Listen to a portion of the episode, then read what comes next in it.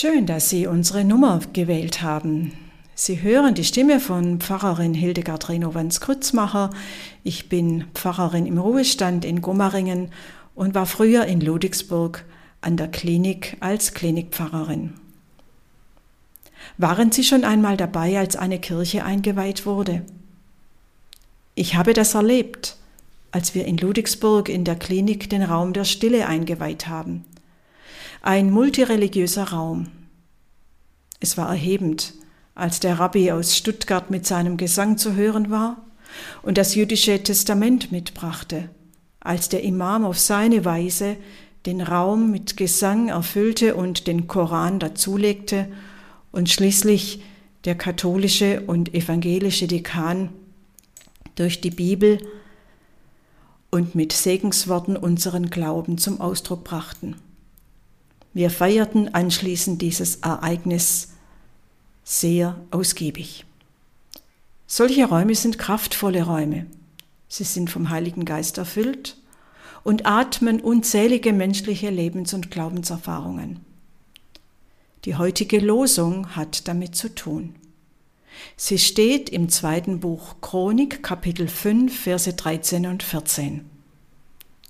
Und dort heißt es, als sich die Stimme der Trompeten, Zimbeln und Saitenspiele erhob und man den Herrn lobte, er ist gütig und seine Barmherzigkeit währt ewig, da wurde das Haus des Herrn erfüllt mit einer Wolke, so dass die Priester nicht hinzutreten konnten wegen der Wolke.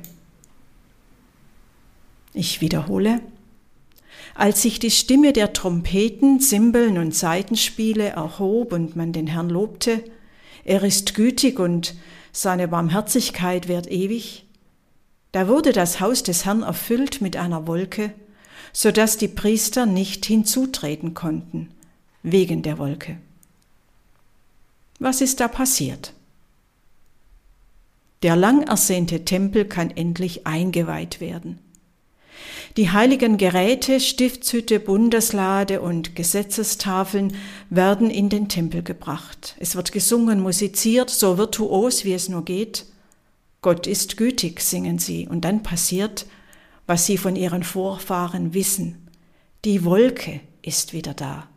Die Wolke, in der sich ihnen Gott, ihr Gott Yahweh gezeigt hat. Die zeigt sich wieder.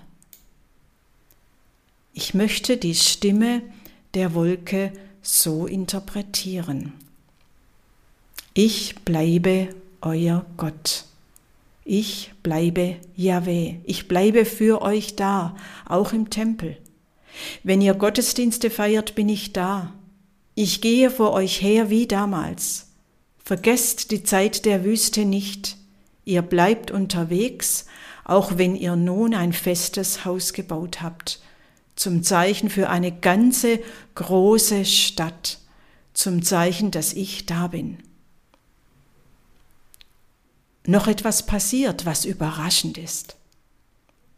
Die Priester können die Einweihung des Tempels nicht vornehmen, weil sich ihnen die Wolke in den Weg stellt. Sie können die Einweihungsliturgie nicht beginnen und müssen sich erst mit der Wolke vertraut machen, die Erinnerung an die Wüstenzeit wachrufen. Das geht uns Pfarrer und Pfarrerinnen an. Wir sind nicht diejenigen, die dafür sorgen, dass Gott da ist. Gott wirkt auch ohne uns. Er bestimmt, wo die Wolke hinwandert. Und doch ist es nicht gleichgültig, ob und wie wir wirken. Wir können, und das gilt nicht nur für uns Pfarrerinnen und Pfarrer, wir können alle einen Raum schaffen, in dem Gott wirken kann. Im Klassenzimmer, in meiner Küche, auf dem Sportplatz, am Gartenzaun, im Supermarkt, am Schreibtisch, in der Besprechung, an der Werkbank, im Maschinenraum, im Schlafzimmer auf dem Schlepper, in der Kirche. Angesichts der vielen Kirchenaustritte möchte ich eines noch hinzufügen. Überall in den Gemeinden wird überlegt, was könnten wir denn noch tun, um Menschen in der Kirche zu halten. Und schnell sind wir dann bei noch mehr Aktivität, die wir anbieten. Die Priester werden durch die Wolke an ihrer Aktivität gehindert. Später nehmen sie ihre Tätigkeit auf. Erst aber ist die Wolke da. Was bedeutet diese? Davon, liebe Schwestern und Brüder, möchte ich morgen reden. Bleiben Sie dran.